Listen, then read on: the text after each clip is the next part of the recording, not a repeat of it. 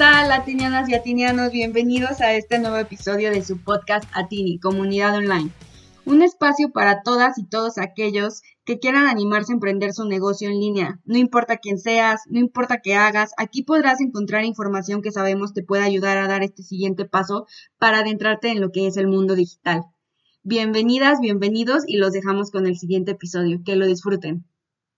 Bienvenidos nuevamente a un encuentro más de una charla con Atini y hoy vamos a platicar sobre cómo el comercio electrónico es un motor de emprendimiento. Acompañados y con la presencia aquí de Arturo López, que es responsable de carreras profesionales de Volkswagen Group Academy México. Entonces, bienvenido Arturo, gracias por estar aquí con nosotros. Hola Cristi, un gustazo, gracias por la invitación y platicamos con mucho gusto lo que, de lo que quieran. Muchas gracias. Pues les voy a presentar primero un poquito más de quién es Arturo. Arturo es licenciado en Derecho, tiene un diplomado en Derecho Procesal Civil por la UNAM y otro en Estadística por el ITAM y estudió la maestría en Administración. Es coach de negocios profesional certificado y actualmente colabora con empresas como Volkswagen Group Academy México, Grupo Cargo, Keller Williams, así como en micro y pequeñas empresas participado como ponente en varios foros, como lo es en UPAEP, el Club Rotario, la CEP, la Universidad de Brigham Young, Conference Management, el evento ejecutivo High Rise, la Universidad Rudolf Diesel, la Semana de Emprendimiento del Instituto Tecnológico de Libres y el Hospital General, jornada de conferencias en Latin American y Training y muchos más. Entonces, muchas gracias nuevamente Arturo y bienvenido a comenzar aquí nuestro live en donde vamos a hacer una sesión de preguntas y respuestas y si al final nos queda un poquito de tiempo para contestar algunas de sus preguntas, entonces con mucho gusto lo haremos. Arturo, platícanos, ¿eres o has sido emprendedor? Sí, sí, sí, sí, sí, lo soy y obviamente también lo fui. Es decir, hace unos años este, abandoné la comodidad de un trabajo estable, eh, con un buen salario, un trabajo que, que, era muy atractivo. De hecho, me acuerdo perfecto que mi mamá me regañó por renunciar. Entonces, este, porque pues era un, trabajo que todo el mundo hubiera pensado que era un trabajo de ensueño. Y efectivamente renuncié, renuncié a ese trabajo por empezar un proyecto personal, ¿no? Entonces sí, por supuesto que ya, ya entré en este rollo ya hace algunos años y, este, y es un tema súper interesante, Cris, súper interesante. Entonces sí, sí soy, sí lo soy y sí lo he sido. ¿Y te enfrentaste en este proceso a dudas, miedos, inseguridades? Por supuesto, por supuesto que pasa por tu cabeza un montón de preguntas, ¿no? Por supuesto que pasan por tu cabeza preguntas como, ¿y si no pega? ¿Y si no la hago? ¿Y si me va mal? ¿Y si quiebro? Especialmente, Cristi, cuando te avientas este rollo, pues con familia, ¿no? Cuando te avientas con, con hijos y, este, y pues ya con una serie de gastos, digamos, este, ya fijos, ¿no? Que hay que pagar colegiaturas, si estás pagando una casa, si estás pagando un carro. Y entonces, este, por supuesto que pasan por tu cabeza temores y preocupaciones y ansiedad y, este, y, y, y se te cae el pelo y, este, y, y muchas cosas, ¿no? Por supuesto que sí, por supuesto. ¿Y tú cómo ahí le dirías a las personas eh, cómo afrontar esos miedos, ¿no? Cómo superar esas inseguridades desde un inicio, ¿no?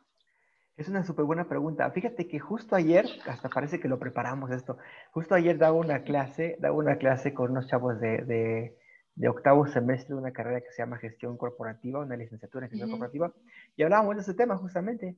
Y entonces, ah. este, lo que yo les decía a los chavos es, es la única forma, chavos, nunca hay garantía de nada. O sea, no, nadie puede garantizar el éxito, nadie puede garantizar nada. Pues es muy complicado porque hay un montón de factores que no dependen de ti.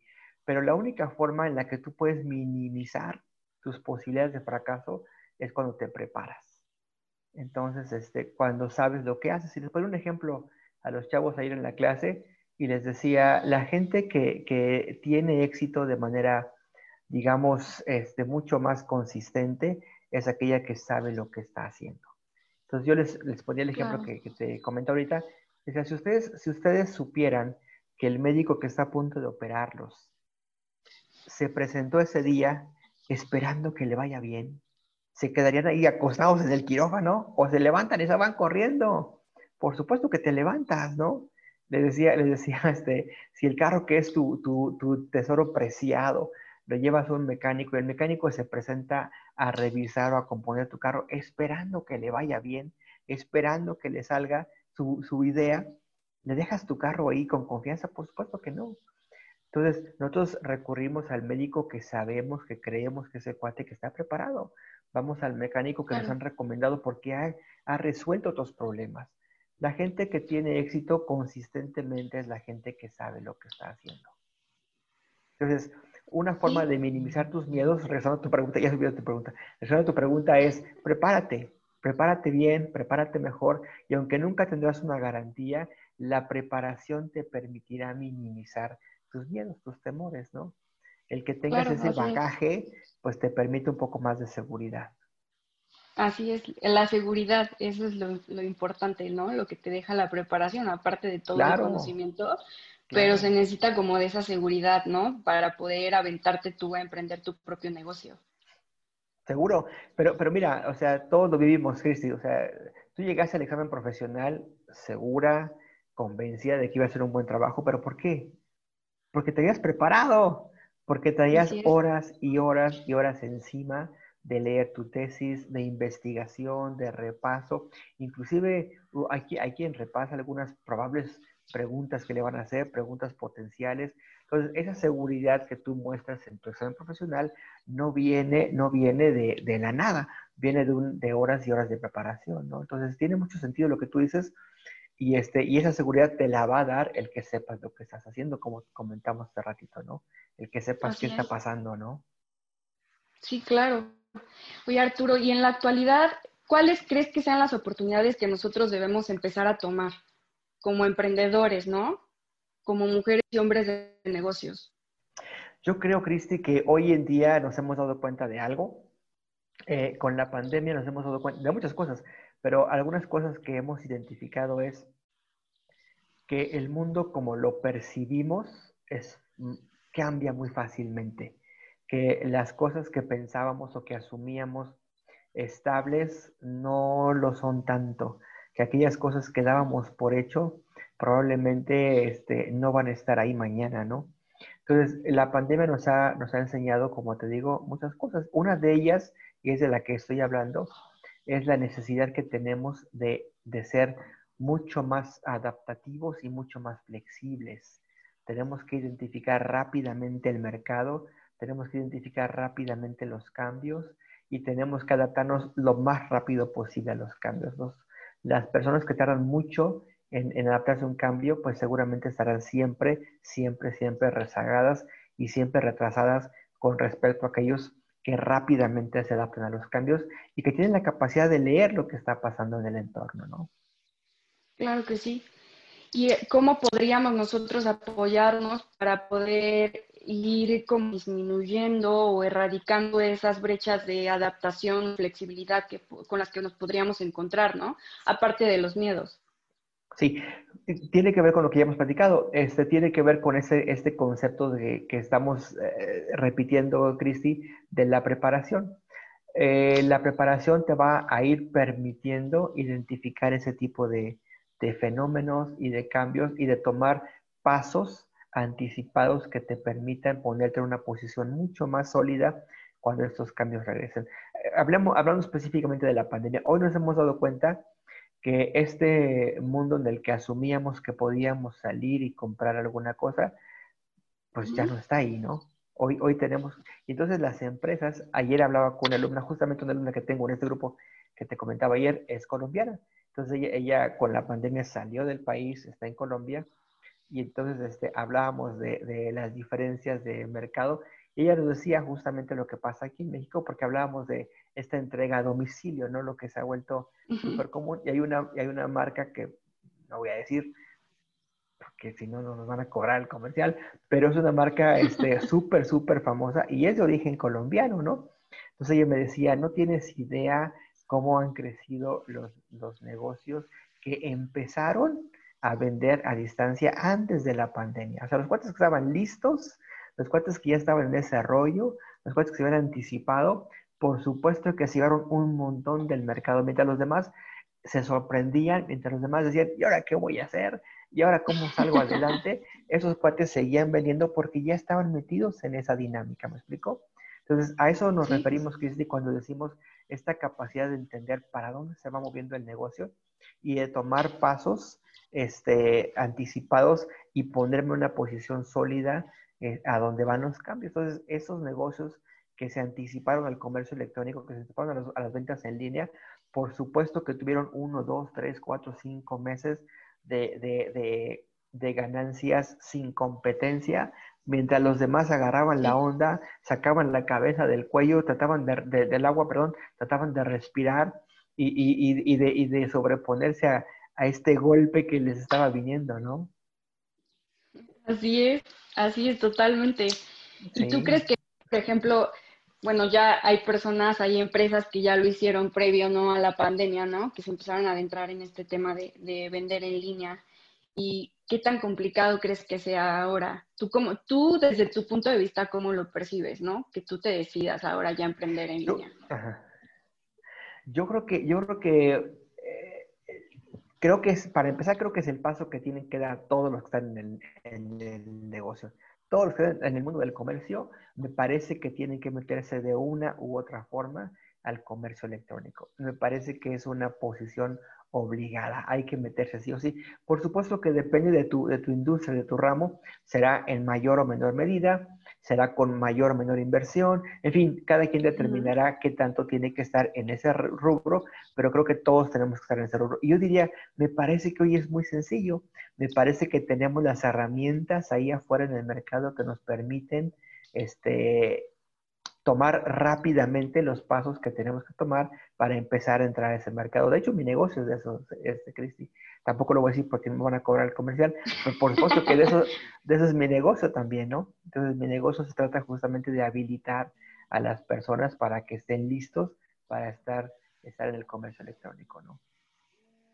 Súper interesante y creo que estás tomando tú una muy buena iniciativa al, al, empezar a adelantarte, ¿no? Al empezar a adentrarte al tema digital, que es lo que ya llegó para quedarse, ¿no? Que ya venía trabajándose previa la pandemia, pero ya es algo que llegó para quedarse. Totalmente. E, eso que tú estás diciendo me parece que debería resonar en la cabeza de la gente que nos escucha. El comercio electrónico llegó para quedarse. No es una moda, no es como que, ah, pues luego que se vaya la pandemia regresamos. O sea, no es una moda. el, el comercio electrónico llegó para quedarse y seguramente se irá fortaleciendo más y más y más y más. Y adentrándonos ya un poquito más en el tema que tú tanto has mencionado, el, que es lo de la preparación, ¿no? ¿Cuáles son las cosas que sí o sí todo emprendedor o emprendedor digital debe tomar en cuenta primero para tener una base firme en su negocio? Creo que el punto número uno lo acabas de decir tú. Este, el punto número uno que, que hay que tomar en cuenta es el comercio electrónico llegó para quedarse.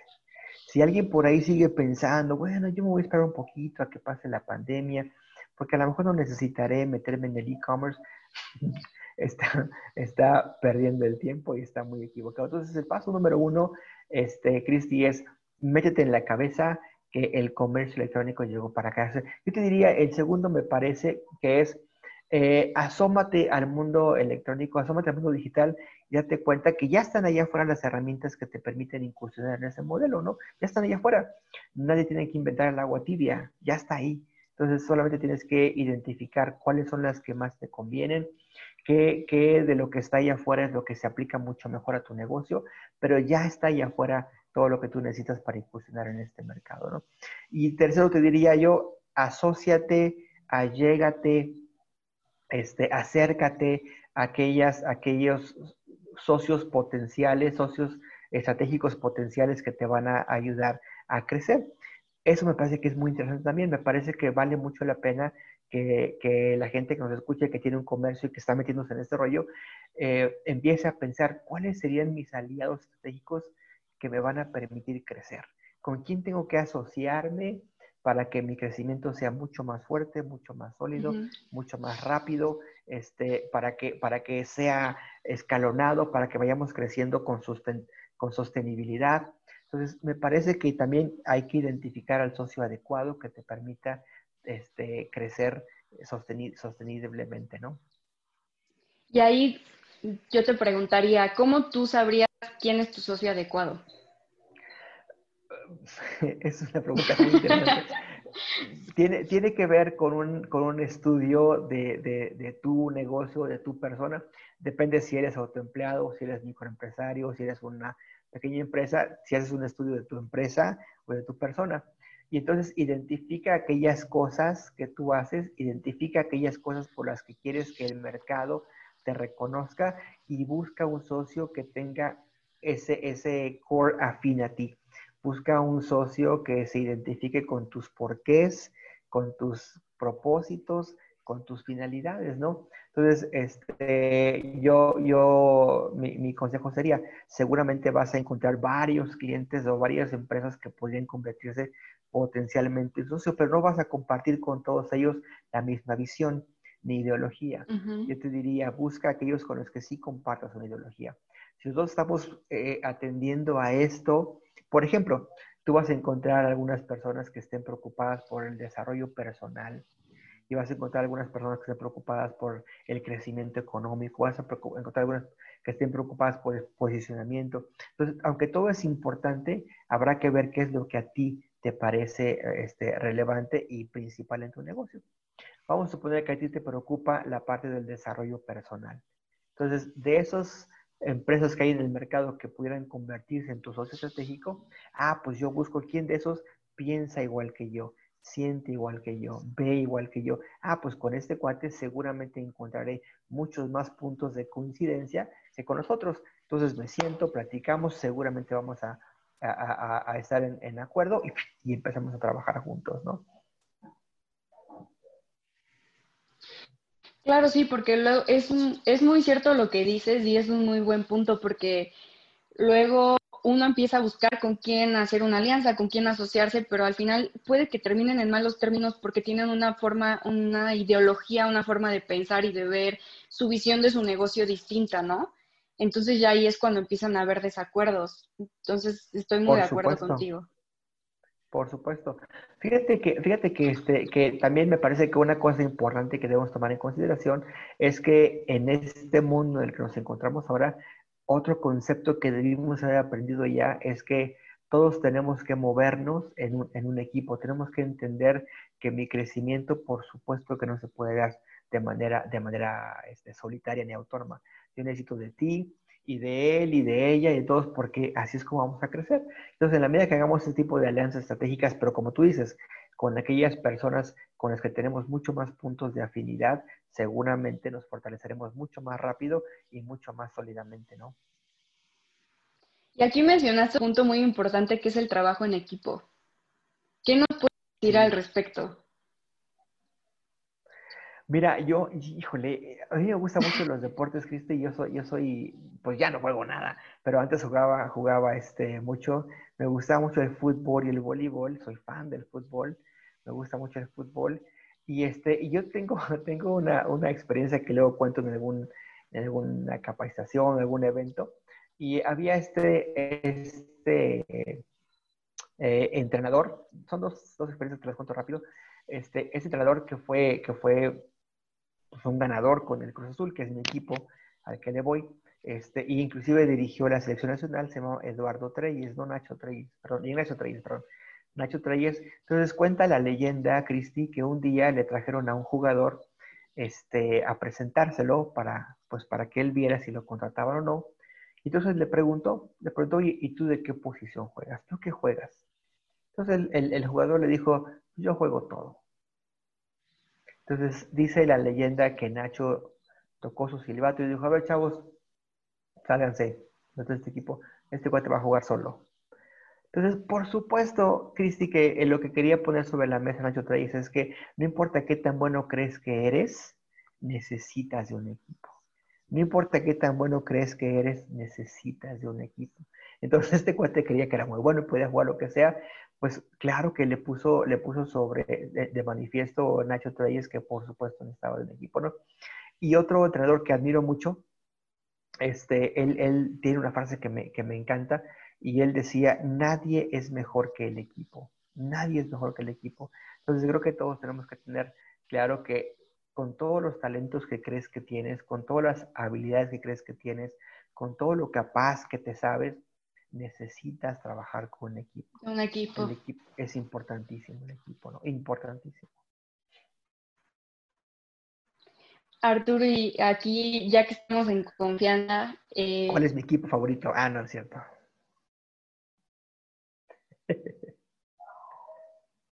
Proporcionar, eh, ya que tienes tú, por ejemplo, la idea de tu negocio, ya pensaste más o menos en quién, con quién podrías tener tus aliados, ¿qué pasos tú crees que le podrías dar a un emprendedor que tiene que seguir, ¿no? De sí o sí. O sea, ya tienes como tu idea, tu modelo, ahora, ¿qué sigue, no? Hay, muchos, hay muchos pasos, este, Cris, que tenemos que tomar. Eh, aquellas cosas que un emprendedor tiene que hacer sí o sí, me parece que es, híjole, es que son un montón de cosas las que tiene que hacer un emprendedor sí o sí, pero yo voy a insistir en lo mismo que practicé Me parece que todo emprendedor hoy en día está obligado a prepararse. Me parece que ese tipo de, ese tipo de, fenómenos que, que vienen de manera cíclica, en la humanidad este, lanzan a mucha gente ya por necesidad, ya por este, iniciativa propia, pues al mundo del emprendimiento, ¿no? Entonces muchos dicen, ah, pues ya tengo que poner mis tacos, pues porque ya perdí mi trabajo, o porque este es el momento, voy a tomar este como excusa para poner mi negocio. Pero lamentablemente la cifra que tenemos de, de emprendimiento en México, Cristi, es que un altísimo porcentaje de los negocios nuevos fracasan antes del primer año y la razón por la que fracasan es porque no tienen los elementos necesarios de preparación, ¿sí? Porque el emprendedor, este, pues se lanzó, como decimos en mi tiempo, se lanzó como el borras, ¿no? Entonces se aventó como el borras y le faltó esta preparación. Entonces, me parece a mí que los emprendedores modernos, los del día de hoy, están obligados a prepararse mejor, están obligados a entender mucho mejor cómo funciona el mundo, cómo funciona el mercado y a llegarse de un montón de elementos que les permitan, como dije en un principio, sin que represente una garantía, sin minimizar la posibilidad del fracaso, ¿no? Entonces, la preparación es, es yo diría, un elemento súper importante, Cristi, en este mundo del emprendimiento, ¿no? Me parece que ya no se vale que alguien diga, pues mañana empiezo mi negocio y pues a ver cómo va. Pues te va a ir mal. Ojalá que no, pero, pero las posibilidades de que tengas éxito son reducidas si no sabes lo que estás haciendo, si no conoces algunos conceptos básicos del, del mercado, si no conoces cómo funciona el dinero, si no conoces la diferencia entre gasto e inversión, si no conoces la diferencia entre gastos fijos y gastos variables, si no conoces este, temas esenciales, inclusive de, de, manejo de personal, inclusive legales, ¿no? O sea, hoy, hoy tienes la obligación de prepararte mucho mejor antes de incursionar en el mundo del emprendimiento, ¿no? Ese es mi, De hecho, Cristi, si me permites, no me preguntaste, pero te lo voy a decir. Este, me han preguntado Adelante. Me han preguntado antes, oye, ¿y tú volverías a renunciar a ese trabajo de sueño al que te refieres? Sí, sí lo volvería a hacer, pero lo haría diferente. O sea, sí volvería a, meterme en el rollo del emprendimiento, por supuesto, pero lo haría muy diferente. Me aventé como el borras y, este, y, y, pues sí le, sufrí, sí le sufrí, ¿no? O sea, sí le sufrí. No es la práctica ahorita para, para este, eh, ponernos a llorar, pero sí le sufrí. Sí le sufrí un montón y yo creo que le hubiera sufrido menos, Cristi, si hubiera tomado algunos pasos previos que hubieran preparado de una mejor manera, ¿no? Entonces, hoy mi recomendación es prepárate, estudiale, allégate de conocimientos y entonces aviéntate, aviéntate. Sí, ahora sí que por qué tener muchos tropezones desde el inicio si desde el inicio uno puede ya ir más tranquilo, más seguro y ya pasos más firmes, ¿no? Claro, claro, o sea, ¿por, ¿por qué habrías de, de, de, de, recorrer un camino que alguien más, por donde alguien más se tropezó, ¿no? ¿Qué necesidad? ¿Qué necesidad? Diría Juan Gabriel, pero ¿qué necesidad?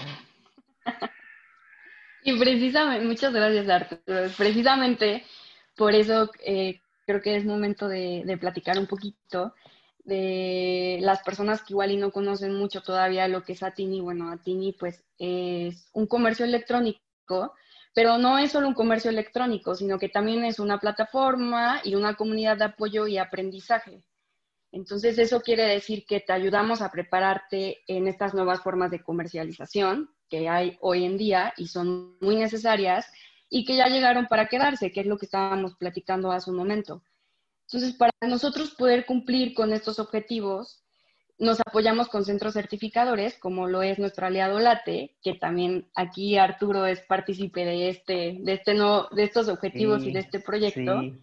Es parte de nuestro equipo y pues de la cual son comunidad de acceso a, una certificación con valor curricular, que eso también es importante. O sea, sí, estarte pues certificando, pero que tenga también algún crédito curricular, ¿no? Y eso es lo que nosotros estamos haciendo en conjunto con Late y Arturo.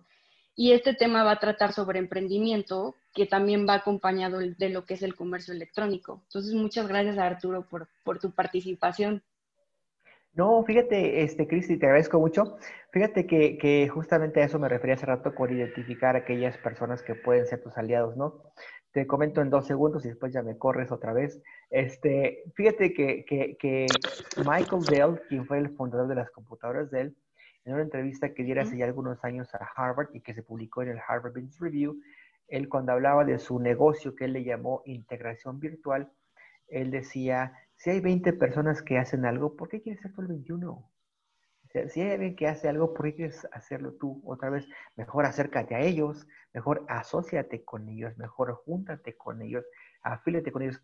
Entonces, si hay una empresa como Atini, por ejemplo, que ya, que ya ofrece este tipo de, de este, de, de, servicios que yo creo que necesito, ¿por qué seré yo teniendo que inventar el agua tibia? No, pues me acerco con ellos y entonces les pido que eh, trabajemos en conjunto y entonces fortalezcamos a mi empresa, a mis colaboradores y, este, y mi proyecto, ¿no? Entonces, por supuesto que coincido contigo y, este, y, soy un convencido de que las empresas se fortalecen mucho más cuando se, cuando se juntan con, con, con especialistas en alguna materia, ¿no? Eso es una realidad. Y la segunda cosa que iba a comentar es este aspecto que tú mencionaste rápidamente de la certificación. Eh, fíjate que también, también es un tema del que yo, el que yo eh, me gusta platicar y, he hablado mucho, pero cuando yo escucho que alguien domina un tema y me dicen en un porcentaje, cuando me dicen, pues sí, yo hablo inglés en 80%, yo siempre, yo siempre digo, mm, ¿cómo habrá llegado ese porcentaje este cuate, no? ¿Cómo habrá llegado ese porcentaje? Sí, yo manejo la computadora en un 25%. ¿Cómo habrá llegado ese porcentaje?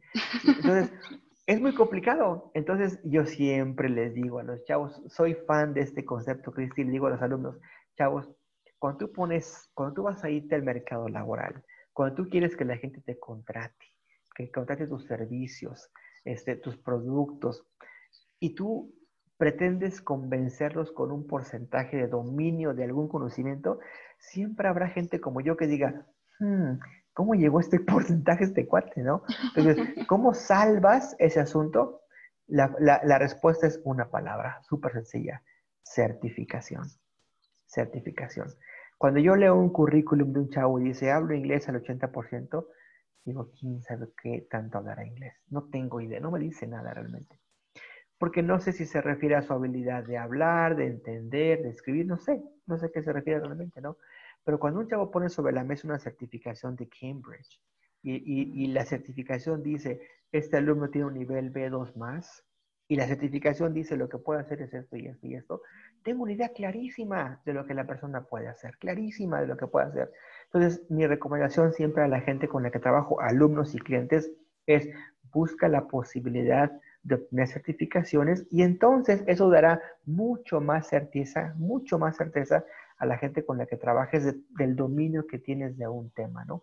Si tú pones una certificación de alemán, de inglés, de computación, de habilidades empresariales, de, de, emprendimiento, la gente que trabaja contigo dice, pues este cuate, claro que ya, ya probó a alguien más, además de su maestra Lupita, ya probó a alguien más que tiene las habilidades, porque hay un elemento, hay un agente tercero certificador que ya me está diciendo a mí, esto es lo que Cristi sabe, eso es lo que Arturo sabe. Puedes confiar en lo que te dice, porque yo, que soy un tercero certificador, no soy su mamá ni la maestra Cristi, que lo quiero mucho y le voy a dar una, una no, o sea, no lo conocía, no sabía quién era este cuate, pero vine y le probé sus habilidades, su conocimiento y te certifico que conoce esto y esto. Son las certificaciones sí son importantísimas. Y aquí hay una certificación que me parece encaja perfectamente bien con lo que tú haces, es una certificación que se llama ESB por sus siglas en inglés, que en inglés se llama Entrepreneur and Small Business, que es una certificación de emprendimiento y pequeños negocios. Entonces, esta certificación lo que hace es certifica, valga la redundancia, certifica que las personas conocen los conceptos básicos que les permitirán operar de manera, digamos, eficiente su negocio o, su nuevo, o su nueva empresa, ¿no? Esa certificación te prueba conceptos como, por ejemplo, el primero de ellos es tu autoconocimiento. Ya te, ya te analizaste, ya te evaluaste, ya identificaste que tienes lo que se necesita para emprender. Y de ahí vienen otros conceptos más que te vas a evaluar. Por ejemplo, tu dominio de los conceptos de las ventas, de la estrategia, de mercadotecnia, del uso del capital, del financiamiento, de impuestos, o sea, todo ese tipo de cuestiones que, como tú me preguntabas hace rato, ¿qué debería saber sí o sí un emprendedor? Pues son esos justamente, todo ese tipo de conceptos. Para no empezar a ciegas, ¿no? Claro, que cuando empiezas tu negocio deberías tener en mente para poder justamente, como dices, no empezar a ciegas, tener una idea mucho más clara de por dónde tengo que irme, ¿no? Entonces, coincido contigo, una, yo diría, acérquense con un socio estratégico, como Atini, por ejemplo, busquen probarle al mercado que saben lo que dicen, que saben con certificaciones. Pues, muchas gracias por estar aquí con nosotros, por tu participación. Se nos eh, acabó el tiempo del live. Pero si tienen alguna duda, si tienen alguna pregunta, si algún comentario, pueden irnos ya sea por Facebook, eh, Twitter, Instagram, LinkedIn o mandarnos un correo electrónico a contacto arroba atini.com.mx y nosotros con mucho gusto les ayudamos a resolver todas las dudas que necesiten. Y pues también ya si requieren alguna pregunta o algún contacto con Arturo, pues también nos pueden, este, se pueden comunicar con nosotros por ahí y nosotros los ponemos en contacto también aquí con nuestro amigo Arturo. Gracias, bueno, eso ya hablo mucho. No, no, al contrario, Arturo. Muchas gracias, porque nos respondiste todas las dudas y todo como siempre muy interesante. Muchas gracias por esta charla. Gracias.